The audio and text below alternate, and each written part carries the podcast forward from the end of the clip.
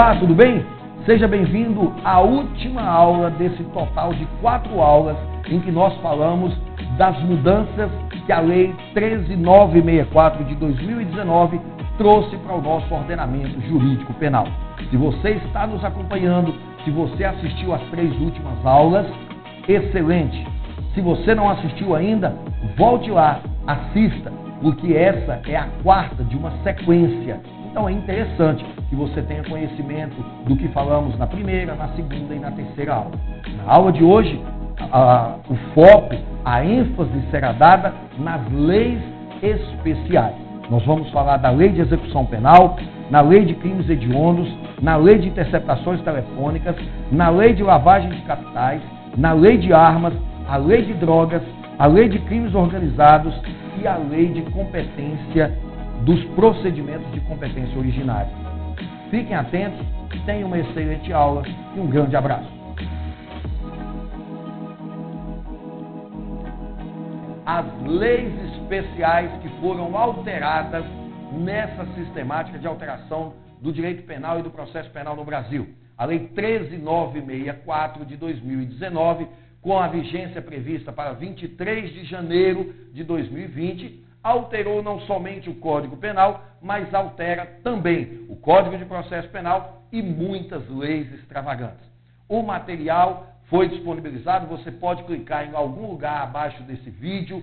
Se você está ouvindo essa aula pelo podcast, você acesse o nosso canal no YouTube, Professor Arlen Freire, e lá você vai baixar o material que nós preparamos para vocês. É um material pequeno, porque ainda está no início, mas com as anotações principais sobre as alterações nessa lei. Então eu sugiro que você baixe esse material para que você consiga acompanhar essa aula, acompanhar o nosso, o nosso raciocínio e, dentro das suas possibilidades, imprima esse material, imprima a Lei 13964, para que a partir daí você possa nos acompanhar. A primeira lei de hoje, nós vamos falar da Lei de Execução Penal, a Lei 7210 de 84. Primeira observação que eu faço para você seja estudante, seja advogado em atuação na área criminal e que já atuou ou pretende atuar na área de execução penal. A lei de execução penal é a lei que rege a execução da pena aplicada aos presos provisórios e aos presos definitivos, ou seja, com sentença transitada em julgado. Mas é importante entender que essa lei foi publicada, foi, é, teve a sua vigência iniciada no ano de 1984, ou seja, quatro anos antes da Constituição de 88. O que significa dizer que vários dispositivos dessa lei não foram recepcionados pela Constituição de 88. Desde então, nós não tivemos uma nova lei de execução penal. Nós temos sim várias emendas nessa lei, vários retalhos nessa lei o que tem feito dela uma lei de difícil trato, de difícil interpretação, porque vá se remendando essa lei ao longo dos anos e aí alguns, alguns artigos começam a se conflitar com outros. E todas as vezes que nos propusermos estudar essa lei, pensem sempre nisso. Ela foi editada antes da Constituição de 88 e cabe a nós, aplicadores, intérpretes dessa lei, entender qual dispositivo que não está em consonância com os ditames da Constituição de 88. Primeiro detalhe que foi alterado nessa lei é o regime disciplinar diferenciado. Creio que todos vocês sabem, o regime disciplinar diferenciado não é um regime de cumprimento de pena. No Brasil, nós só temos como regime de cumprimento de pena o aberto, o semiaberto e o fechado. São regimes de cumprimento de pena privativa de liberdade. O regime disciplinar diferenciado, tratado no artigo 52 e seguintes do Código de Processo Penal, é um regime disciplinar, ou seja, é um regime que trata de uma punição para aquelas pessoas que estão cumprindo pena privativa de liberdade e, eventualmente, vêm a praticar uma falta grave, seja uma falta grave definida na, na própria lei ou a prática de um novo crime. A lei é, 13964 de 2019 veio dar um tratamento mais rigoroso a este regime disciplinar diferenciado. Primeiro ponto que eu estabeleço de atenção para vocês. Antes dessa lei, a lei de crimes, a, a lei de execução penal estabelecia, no seu artigo 52, que o RDD, regime disciplinar diferenciado, seria aplicado por um prazo máximo de 360 dias. Não era um ano, era questão que induzia muita gente a erro na prova. Não é um ano, é por até 360 dias, prorrogáveis por igual prazo, desde que limitados a um determinado tempo de pena, a um sexto do total da pena. Gente, olha só que coisa interessante. Antes, para aplicar o RDD, ele, na sua totalidade, não poderia ultrapassar um sexto da pena. Acabou-se com isso. Não tem mais limite. Primeiro, a lei veio estabelecer que agora o RDD pode ser aplicado por dois anos, prorrogável todas as vezes que se fizer necessário por mais um ano, sem limite. A lei não estabelece mais limite. Isso se torna uma situação muito grave. Lembrando que, como é um regime disciplinar, ele é aplicado naqueles casos de subversão da ordem interna da unidade prisional. Pessoa que já está cumprindo pena no regime fechado e envolve motins, envolve rebeliões, comete novos crimes e tal. O que, que nós poderíamos fazer com esse cidadão se ele já está no regime fechado? Colocá-lo no RDD. Agora, extremamente grave. Por quê? Ele vai ter visitas quinzenais. Antes eram semanais, agora serão quinzenais. É, as visitas serão monitoradas. Todas as visitas serão filmadas e a captação de áudio será realizada, com exceção expressa na lei do seu defensor. Seu advogado não pode ser monitorado nem áudio nem vídeo. É, o parágrafo 3 do artigo 52 passou a estabelecer que, quando a pessoa for condenada e tiver envolvimento na liderança em organização criminosa, associação criminosa ou milícia privada, ou que tem atuação criminosa em dois ou mais estados da federação, esse RDD será em estabelecimento federal. Ou seja, penitenciária de segurança máxima federal. Nós só temos apenas quatro no país. Tá? É um tratamento mais rigoroso a quem está envolvido com crime organizado. Beleza? Nós tivemos alteração também na progressão de regime. E essa, uma alteração extremamente interessante, o artigo 112 do Código de, perdão, da Lei de Execução Penal, agora tem uma redação completamente distinta daquelas que nós já tivemos. Antes, a progressão de regime se definia um sexto, dois quintos e três quintos. Um sexto para crimes comuns, dois quintos para crimes hediondos primário, três quintos para crimes hediondos reincidente. Agora não. Nós, além, mais, antes eram três regras, Agora nós temos várias. Porque primeiro tirou-se as frações, passou-se a adotar percentuais. Então nós temos 16%, 20%, 25%, 30%, 40%, 50%, 60% e 70%. Portanto, nós temos aí oito tipos de progressão de regime. É lógico que não adianta você querer decorar todos estes, você vai pegar a lei depois, estudar a LEP, com essas alterações, mas prestem atenção. Algumas delas nós devemos é, ter uma atenção é, diferenciada. A primeira, eu chamo a atenção de vocês para a previsão de 50%. O que significa dizer isso? O réu que for condenado a uma determinada pena deverá cumprir 50% dessa pena em regime fechado. Quando? Quando ele for condenado pela prática de crime hediondo ou equiparado com resultado morte mesmo que primário. Se ele é réu primário, foi condenado por crime hediondo com resultado morte, por exemplo, latrocínio, extorsão com resultado morte, homicídio qualificado, estupro com resultado morte, mesmo que seja primário, ele vai cumprir 50% da pena em regime fechado. É lógico que isso é muito grave. Trago como exemplo para vocês. Antes, o réu é, que fosse condenado a, por exemplo, 10, 10 anos de pena, ele cumpria dois quintos. Né? Então ele cumpria quatro anos de pena. Agora ele vai cumprir cinco anos, a metade, em regime fechado. Mas tem algo pior. Ele não terá direito a livramento condicional. O livramento condicional, vocês sabem, está previsto no artigo 83 do Código Penal e está previsto também na Lei de Execução Penal.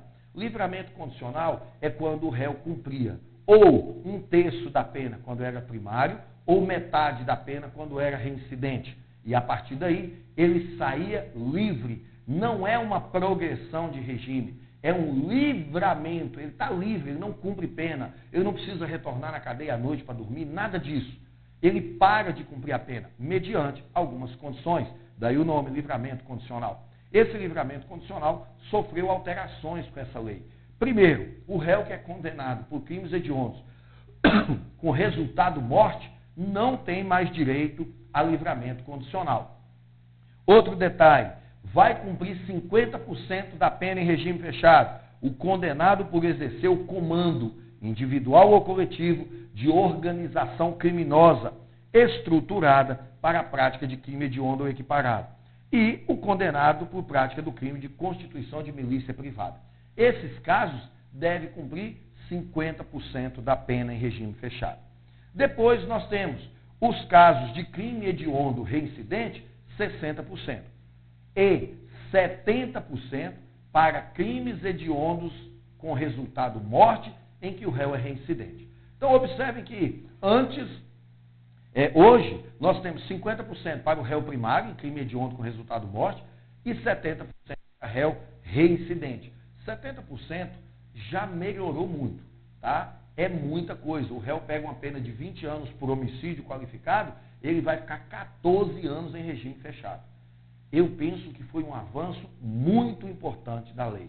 Muito. Alguns outros tópicos aqui eu penso que deveria ter sido melhorado. Nós vamos, na medida que as coisas forem se organizando, nós vamos escrever sobre isso, voltar a falar sobre isso, porque se eu fosse me ater a cada inciso desse aqui, nós não teríamos tempo suficiente. Mas, já antecipo, melhoramos muito. Em resumo, o que, que nós temos que entender agora? Não é hediondo o artigo 33, parágrafo 3 da Lei de Drogas, isso aí vocês devem se lembrar, é o tráfico privilegiado a jurisprudência já tinha assentado isso, mas não estava na lei. Agora a lei trouxe de forma expressa: tráfico privilegiado não é crime hediondo. A prática de falta grave, né, as faltas graves previstas lá na lei de execução penal, interrompe o prazo para a progressão de regime.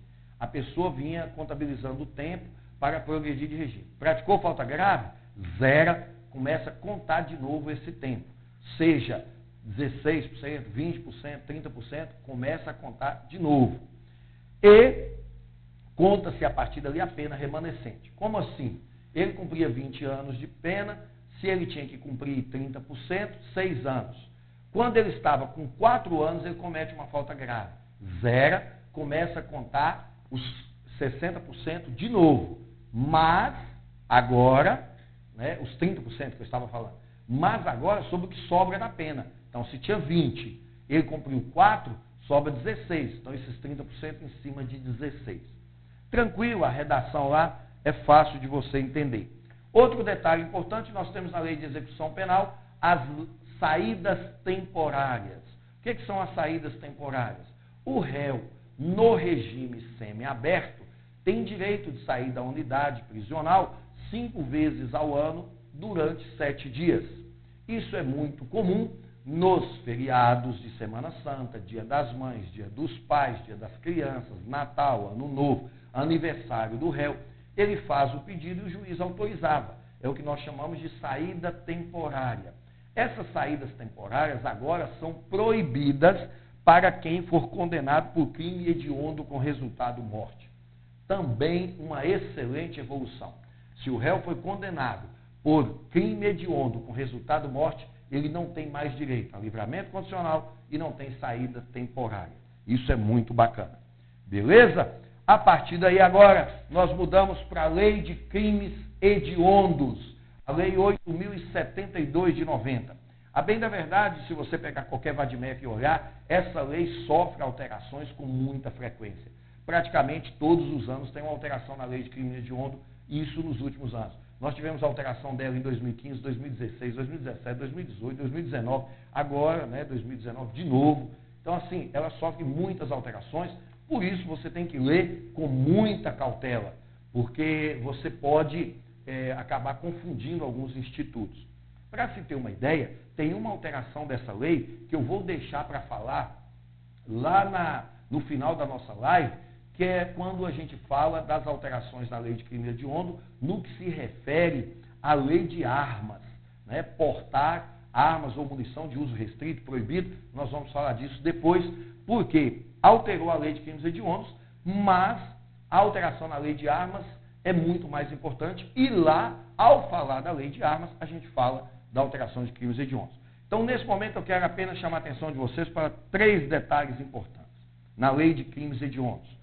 Principalmente para quem vai fazer prova da OAB, porque eu costumo dizer para vocês o seguinte: quem está na advocacia, você tem o vadimeco do lado ali, todas as manifestações que você vai fazer, você pega esse vadimeco e pesquisa e consulta e estuda. Na prova da OAB, sobretudo na primeira fase, e em alguns concursos, você não tem como consultar material nenhum. E aí algumas coisas inevitavelmente você tem que memorizar. Primeiro ponto.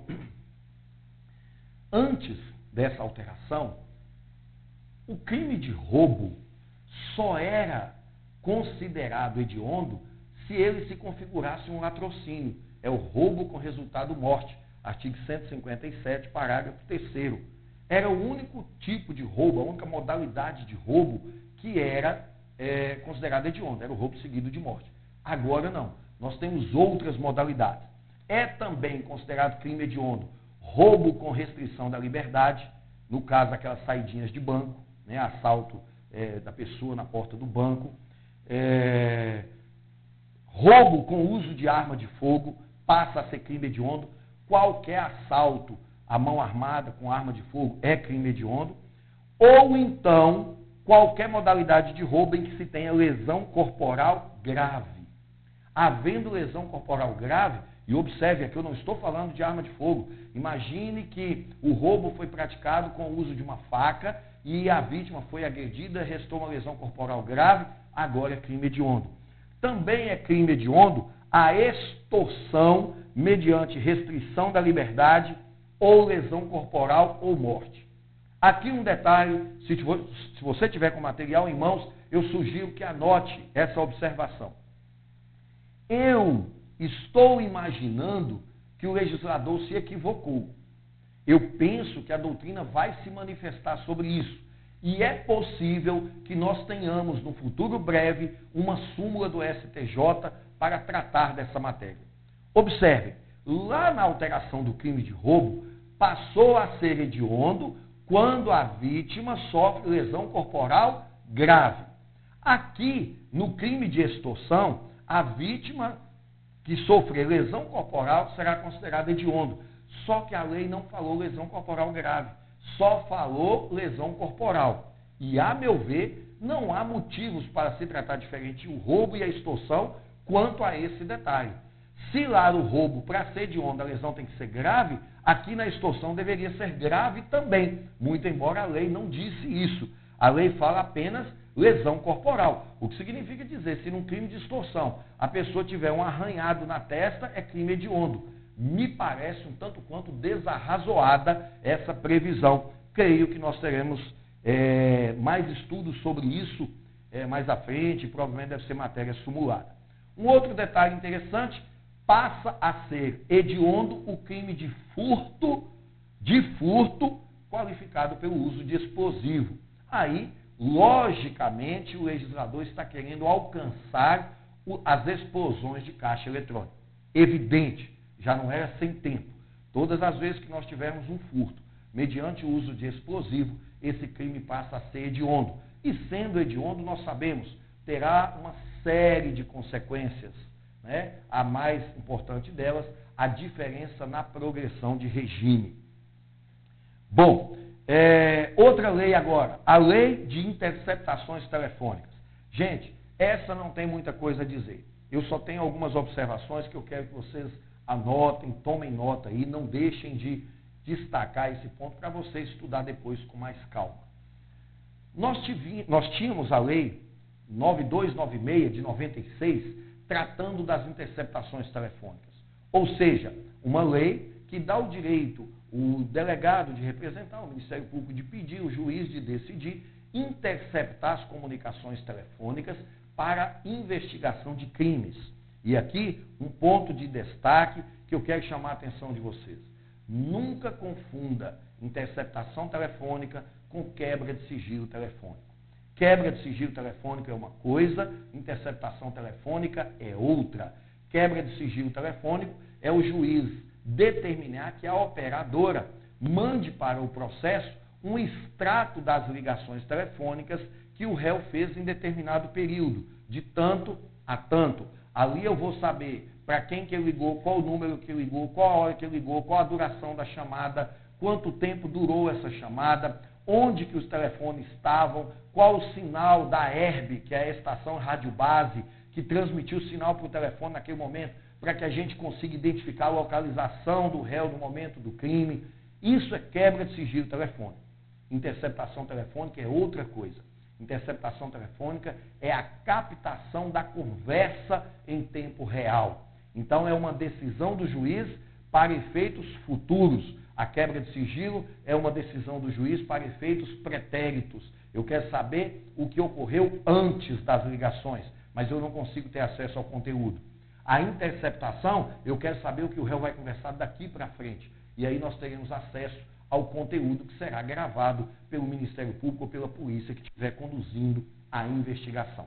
Nós estamos aqui nessa lei tratando da interceptação telefônica. A mudança, a Lei 13964, não mudou nada no que se refere à interceptação.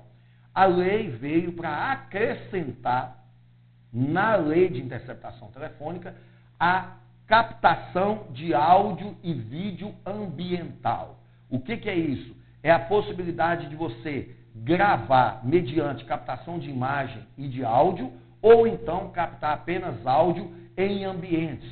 É a escuta que você vai fazer em ambientes para investigar crimes. É, por exemplo, colocar uma filmadora escondida no escritório de uma autoridade, de um político, de um réu envolvido com tráfico de drogas, para investigar crimes. Essa captação de áudio e vídeo, a gente chama de escuta ambiental, né, agora veio regulada na Lei 9296 de 96, através da alteração. Então vale a pena depois você dar uma lida, mas só veio regulamentar isso. Aqui surgem três pontos de atenção que eu quero que vocês observem. Primeiro deles, a lei não vem dizer mais indícios de autoria. A lei foi um pouco além. Ela agora usa o termo elementos probatórios razoáveis de autoria e participação. Observem que agora nós temos uma expressão mais complexa. Elementos probatórios razoáveis de autoria e participação. E detalhe, somente será permitida essa escuta ambiental na investigação com crimes cuja pena seja superior a quatro anos. Com crimes cuja pena seja superior a quatro anos. Por que, que eu estou destacando? Por que eu estou repetindo isso? Para que você tome muito cuidado. Porque na Lei 9296 continua em vigência, continua válida a parte da lei que fala que a interceptação telefônica só pode ser autorizada para investigar crimes punidos com reclusão. Observem que a pena privativa de liberdade ela pode ser detenção ou reclusão, ou prisão simples. Porém, nós sabemos que a detenção é para crimes menos graves. Uma das diferenças da detenção para reclusão não tem regime fechado na pena de detenção, pelo menos regime inicialmente fechado. Mas nós devemos ter aqui uma atenção muito grande. Para interceptação telefônica, o crime investigado tem que ser punido com reclusão. Certa feita, não tem muito tempo, caiu isso numa prova da OAB. Para que o candidato arguisse em preliminar a nulidade da escuta, da, da, interceptação, porque o juiz determinou a interceptação telefônica, mas o crime investigado era punido com detenção. E a lei não permite, é só para crimes com reclusão. Porém, agora na lei, além da interceptação telefônica, tem a escuta ambiental. E na escuta ambiental, o legislador não falou de detenção ou reclusão. Ele falou de pena de quatro anos para cima. Não importa se detenção ou reclusão. O que eu quero dizer, se você estiver escrevendo na sua prova sobre interceptação telefônica, só pode para crimes apenados com pena de reclusão. Se você estiver falando de escuta ambiental, somente para crimes com pena superior a quatro anos. É um ponto para você tomar muito cuidado. Tá joia? Outro detalhe importantíssimo, o artigo 10, letra A, parágrafo 1 dessa lei, veio estabelecer de forma expressa que não é crime quando a gravação de uma comunicação seja feita por um dos interlocutores. Era algo que, através de uma interpretação constitucional, os tribunais já entendiam que não era nula a prova obtida através da gravação quando um interlocutor grava a conversa do outro. Agora, a lei trouxe de forma expressa: não há crime quando a captação for feita por um dos interlocutores. Beleza? Encerro aqui as discussões sobre a lei de interceptações telefônicas. Passamos a falar sobre a lei lavagem de capitais. Lavagem de capitais ou lavagem de dinheiro, lei 963, 9613 de 98. Apenas um detalhe foi alterado nela e já não era sem tempo. Muito bem-vinda essa alteração.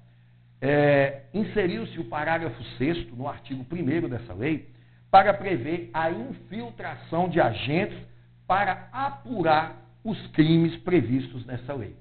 Ou seja, todas as vezes que durante a investigação estiver investigando lavagem de dinheiro, agora é permitida a infiltração de um agente para investigar essa lavagem de capitais. Matéria prevista expressamente na lei. Lei de Armas 10.826 de 2003. Gente, nessa lei de armas, eu quero muita atenção de vocês muita atenção mesmo. Se você estiver distraído aí, volte a atenção para cá, porque, a meu ver, das leis especiais, é a que trouxe alterações mais significativas, mais importantes, mais complexas e que nós teremos que tomar muito cuidado. Primeira coisa, o que, que eu quero que você acompanhe aqui comigo? Lá na lei de armas, nós temos os artigos que, que tipificam como crime as condutas de posse, porte, porte de arma é, de uso proibido, restrito, permitido. Beleza. Observe que o artigo 16 dessa lei tinha, tinha a seguinte redação. Vários verbos, mas eu vou ler rapidinho. Possuir, deter, portar, adquirir, fornecer, receber, ter em depósito, transportar, ceder, ainda que gratuitamente, emprestar, remeter, empregar, manter sob sua guarda ou ocultar. Agora o detalhe arma de fogo, acessório ou munição de uso proibido ou restrito. Aqui nós vamos ao quadro. Quem estiver nos ouvindo, não se sinta prejudicado. Se você estiver nos ouvindo em podcast, em plataformas de podcast, não se sinta prejudicado. O que eu vou anotar, eu vou falar aqui de forma bem destacada para não ter erro.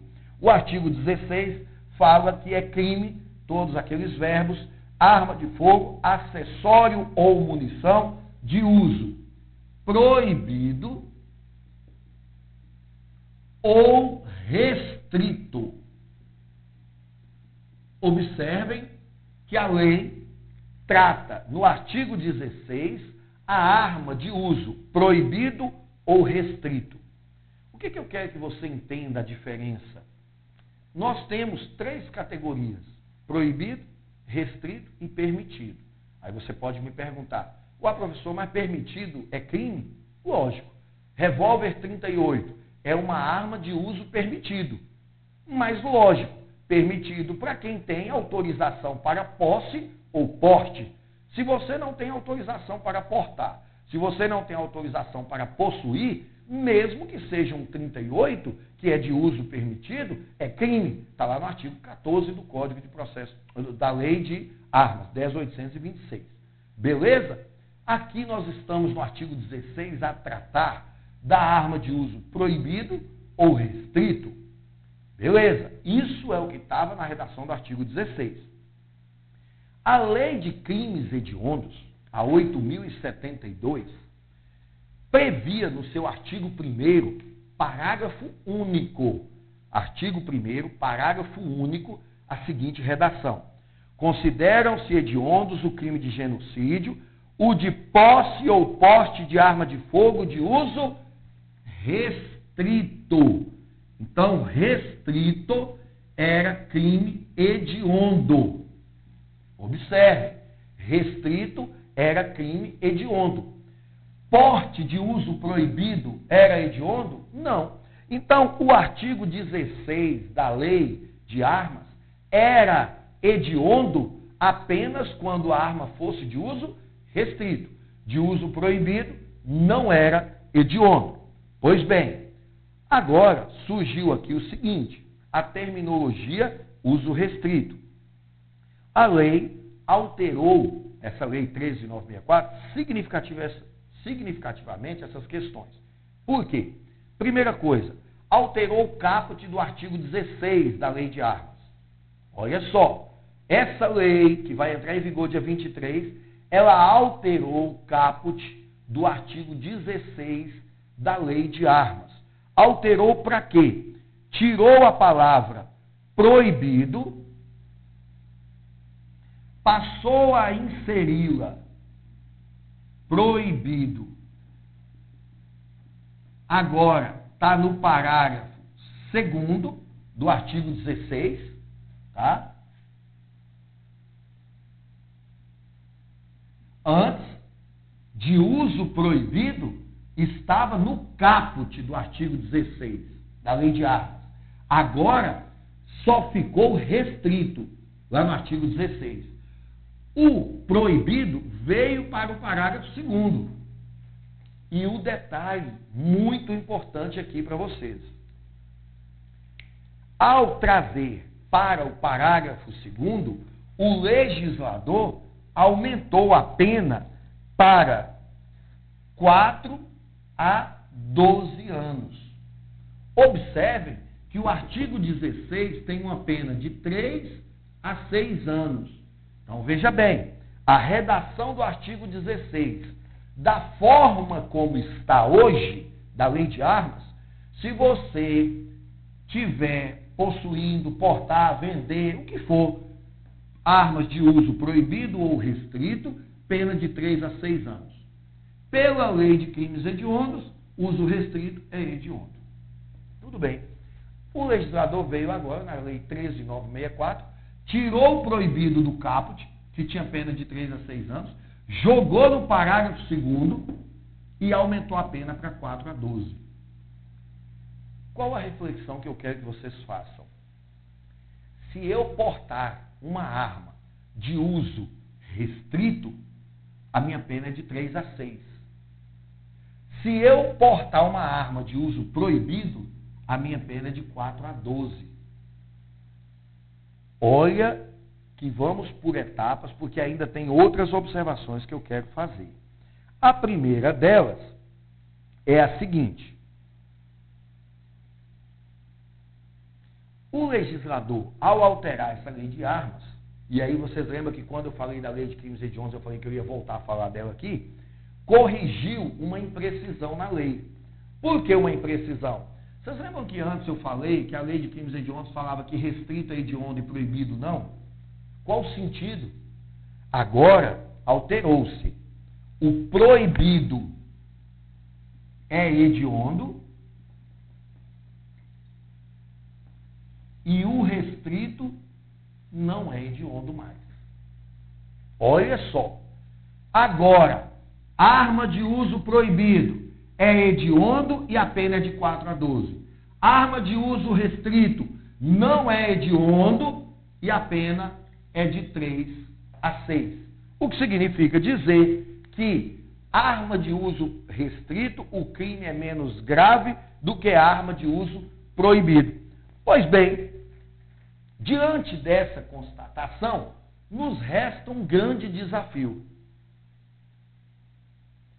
Professor, o que são armas de uso proibido ou restrito? Quem vai nos esclarecer isso é o decreto presidencial que trata das armas, o decreto 9493 de 2018. Vocês aí acompanharam que em 2018 o presidente Bolsonaro emitiu esse decreto autorizando o porte de armas para um monte de categorias de profissionais e tal, aquela coisa toda. E esse decreto veio regulamentando de forma expressa o que é arma de uso permitido, uso proibido, uso restrito. Aqui para nós o que interessa é proibido ou restrito. A lei fala, a partir de agora, a partir de 23 de janeiro, arma de uso proibido é hediondo, a pena é de 4 a 12. Arma de uso restrito não é mais hediondo, pena de 3 a 6. Resta-nos, pois, saber o que é arma de uso proibido e arma de uso restrito. Pois bem, lá no artigo 16 desse decreto, no parágrafo 1, estabelece que são considerados produtos de uso proibido. O proibido, que é crime hediondo agora, com a pena de 4 a 12. Produtos químicos listados na Convenção Internacional sobre a proibição do desenvolvimento e produção, estocagem uso de armas químicas e por aí vai, o inciso segundo é o que mais nos interessa. Eu estou falando do inciso segundo do parágrafo 1 do artigo 16 do Decreto de Armas 9493 de 2018. O que vale lembrar, essa lei de armas, esse artigo é um tipo penal em branco que precisa de uma resolução para vir complementar. O que, é que fala esses incisos segundo?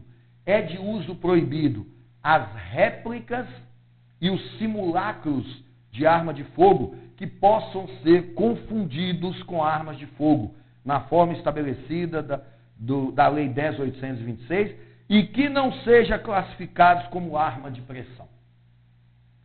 Vamos prestar muita atenção nisso, porque principalmente você que é advogado, ao atender um cliente a partir de hoje, você tem que saber disso. Todos nós sabemos que existe aí no mercado hoje, inclusive uma comercialização absurda, espingardas de pressão, pistolas de pressão, pistolas a gás que atira com chumbinhos, com esferas. Nós sabemos, quem tem acesso, eu tenho uma dessas para os meus momentos de lazer, que essa pistola ela é muito parecida com uma verdadeira. Nós até comentamos, eu já falei isso várias vezes com amigos, que eu acho um absurdo essas armas, já que é para tiro esportivo, de brinquedo, elas serem comercializadas de forma tão idêntica com a arma verdadeira. Ela deveria vir colorida, azul, vermelha, amarela, roxa, é, sei lá, qualquer cor, que não fosse preta, parecendo com as armas de verdade. Mas é assim que ela é fabricada, inclusive dos mesmos fabricantes que fabrica as armas é, é, verdadeiras, que é Rossi, Taurus e por aí vai. O que eu quero dizer é o seguinte: o inciso segundo foi enfático, categórico. Esses simulacros, essas réplicas, entre parênteses, essas armas de brinquedo, se elas não forem de pressão, igual a que eu tenho, que é de pressão, é baseada a cápsula de gás, aí eu não estou fazendo nada errado. Porque aqui está falando, se não forem de pressão. Se elas não forem de pressão, é crime de porte de arma de uso proibido. Imagina o seguinte: a arma que está com a pessoa é de brinquedo, é uma réplica, é um simulacro. Esse crime é hediondo. Mas se ele tivesse com a ponto 40 na cintura, de verdade, é de uso restrito, não é hediondo. Aqui nos parece um absurdo escancarado. Eu vou punir muito mais gravemente quem tem simulacro, arma de brinquedo, do que eu vou punir quem tem uma arma de verdade. A meu sentir, viola, ofende de morte o princípio lá da, do direito penal que a gente estuda, eu até anotei no material para vocês, o princípio do. Me faltou o nome aqui agora, gente, me ajudem aí, que é o princípio do. Eu vou lembrar e volto a falar para vocês, é o princípio que rege a ofensividade ao bem jurídico, tá? Nós temos no direito penal um princípio que rege quando o tipo penal ele está sendo editado para tutelar o bem jurídico, para proteger o bem jurídico. Então, a ofensividade ao bem jurídico, se eu não estou enganado, é este princípio, princípio da ofensividade ao bem jurídico. Se a arma é de brinquedo, esse princípio da ofensividade não está sendo violado. Porque nós temos ali um crime de perigo abstrato. A arma de uso restrito, que é a pistola .40 de uso exclusivo da polícia, ela é de uso restrito. Ela é uma arma com poder de ofensividade concreto. Aí nós estamos coerentes com o princípio da ofensividade ao bem jurídico. O que, que eu quero dizer para vocês? Parece-nos absurdo. O legislador optou por punir de forma muito mais grave, sendo crime hediondo, pena de 4 a 12, quem tiver com a arma de brinquedo, e punir menos grave quem tiver com uma arma de uso exclusivo das polícias, inclusive deixando de ser hediondo. Eu vejo, de antemão, apenas uma explicação para isso. Apenas uma explicação. É muito mais fácil o cidadão ter acesso ao simulacro, a uma arma de brinquedo, do que ter acesso a uma arma de uso restrito. Com isso, o legislador está querendo inibir a prática delitiva de andar com a arma de brinquedo. Porque, a bem da verdade, se eu fosse dizer para o meu cliente hoje, eu vou assim, ó, você vai andar com a arma na cintura, anda com a arma de uso restrito. Tenta encontrar uma. Se você andar com arma de brinquedo, a pena é muito maior. A pena é muito mais grave andar com arma de brinquedo. Tá? Então tomem cuidado com isso aí, porque você, na hora de atender um cliente, pode entrar em confusão com isso aqui e dar uma informação equivocada ao seu cliente. Beleza? Vamos lá, minha equipe está me ajudando aqui. É, o princípio da ofensividade, nulo crime sine inúria. É um princípio do direito penal que diz que só são passíveis de punição por parte do Estado as condutas que lesionem ou coloquem em perigo um bem jurídico penalmente tutelado. Parabéns à minha equipe aí pela assistência em tempo integral, muito obrigado. E é exatamente isso. O que a nosso sentir fere o princípio da ofensividade.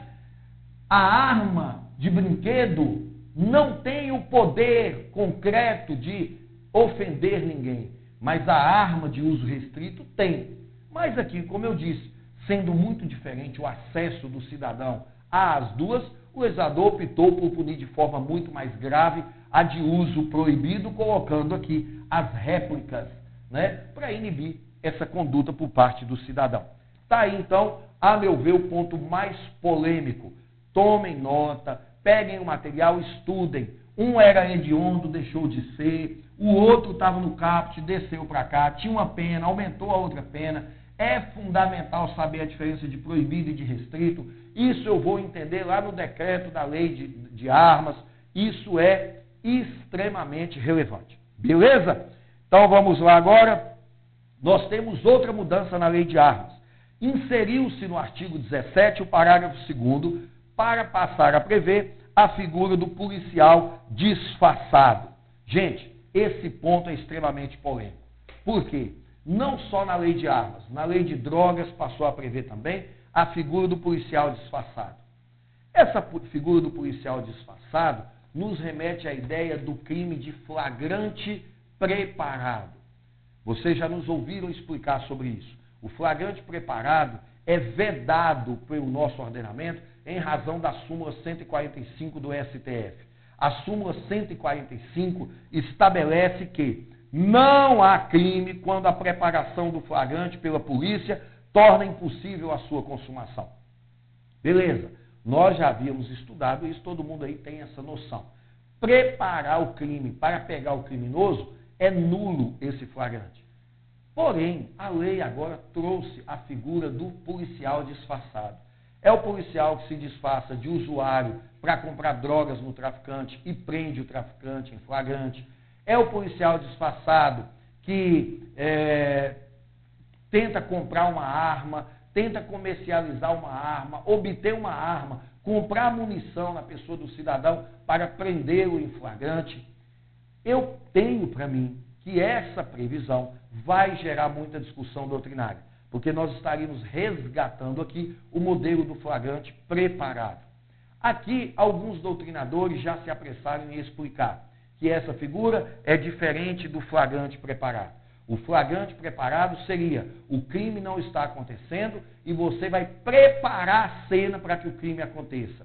O, a infiltração do policial disfarçado seria o crime está acontecendo, mesmo porque é crime permanente, e você vai apenas é, chama de o, o, a doutrina que já falou sobre isso chama de agente provocador. Você vai provocar aquela conduta de um crime que já está previamente ali arquitetado, preparado.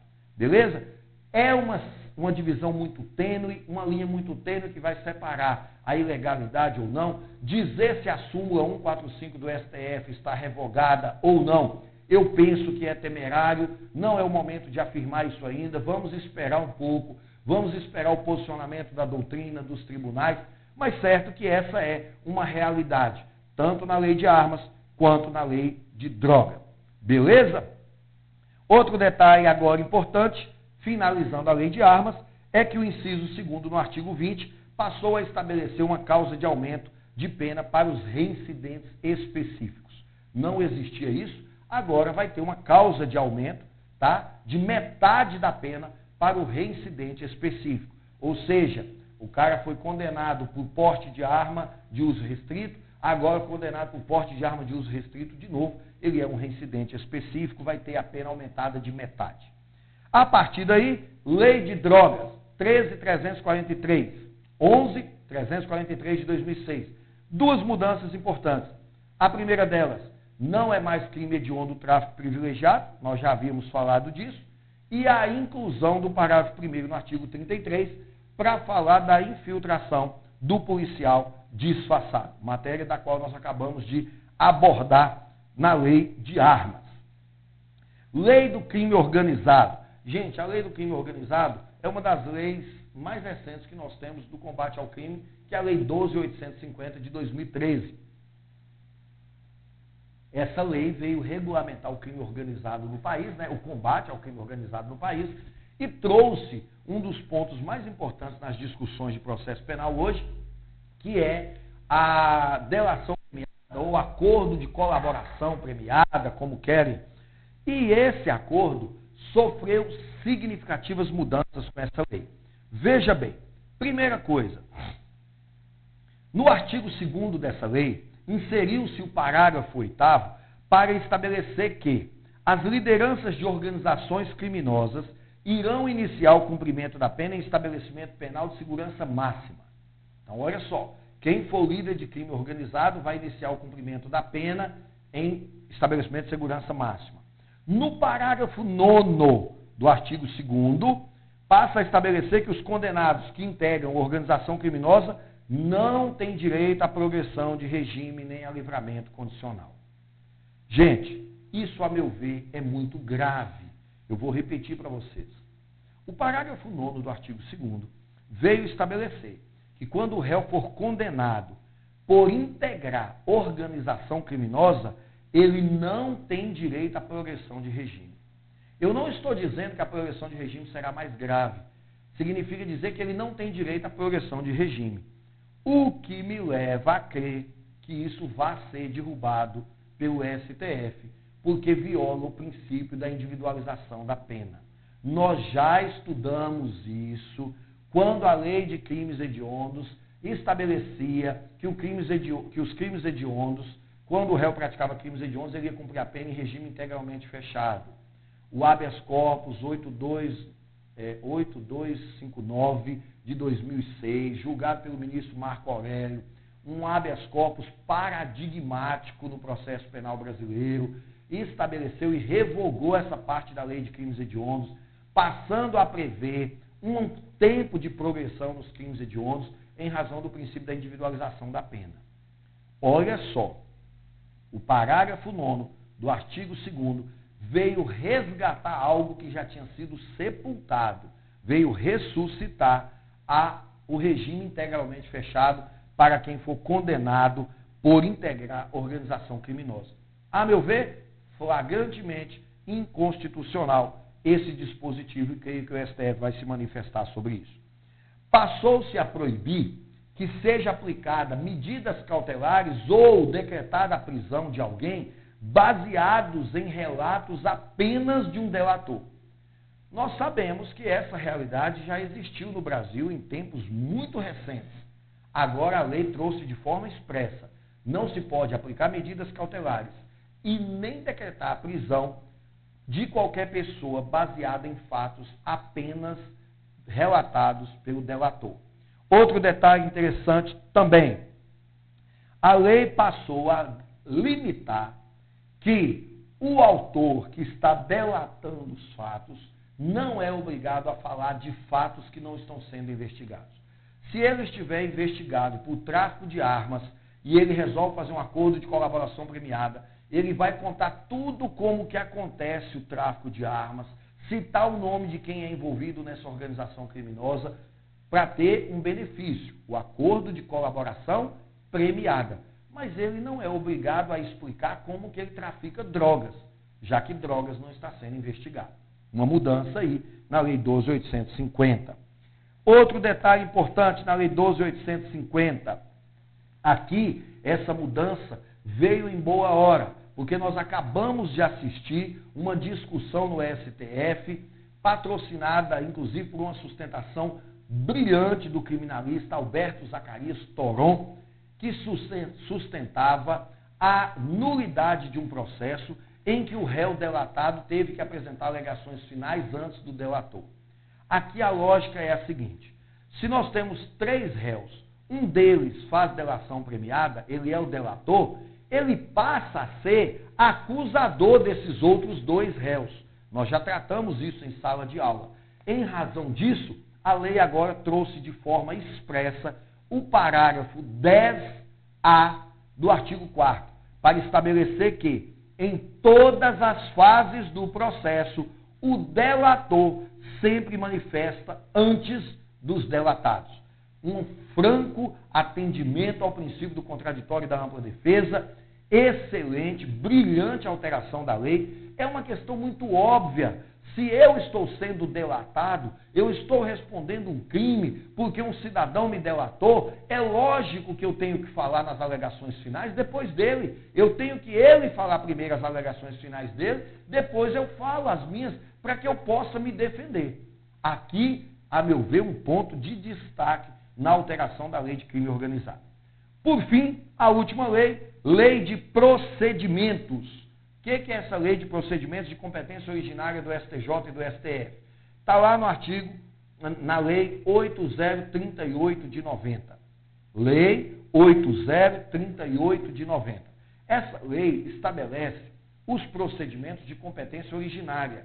Quando você vai denunciar um juiz de direito no TJ, quando você vai denunciar um governador no STJ, quando você vai denunciar um deputado federal, um senador no STF, o procedimento de tramitação desse processo é regulado pela Lei 8.038 de 90.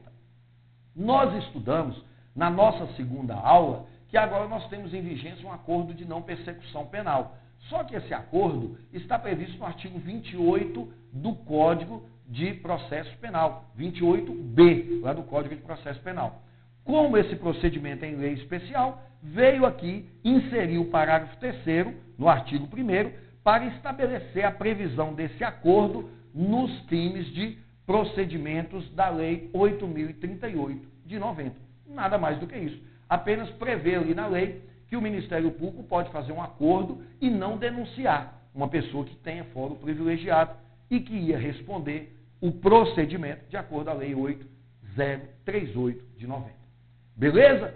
Eram essas as alterações que nós queríamos falar para vocês sobre a 13964, que altera as leis especiais, as chamadas leis extravagantes. São essas as alterações mais importantes. Tem algumas leis que eu não trouxe para cá, que eu não vejo relevância nenhuma. Foi alterada uma lei para transferência de preso para estabelecimento de segurança máxima federal, não vejo importância de gastar o nosso tempo aqui com isso. É uma lei simples que a gente pode pegar e ler estudar. Tem outras leis lá que, a meu ver, são bobas, não era objeto. Essas que nós trouxemos, muito mais importantes, devem ser dadas a elas uma atenção muito maior, estudar, fazer suas anotações. Beleza? Eu espero que eu tenha conseguido atingir a sua expectativa de estudo com esse material. Eu estou certo de que nós vamos voltar a falar muito ainda dessas leis, mas aqui encerramos a saga aí de quatro lives, de quatro aulas estudando as alterações do sistema penal brasileiro. Agradeço muito o carinho, a atenção de todos e espero que a gente se encontre em breve para continuar essas discussões. Beleza? Um grande abraço e até os nossos próximos encontros.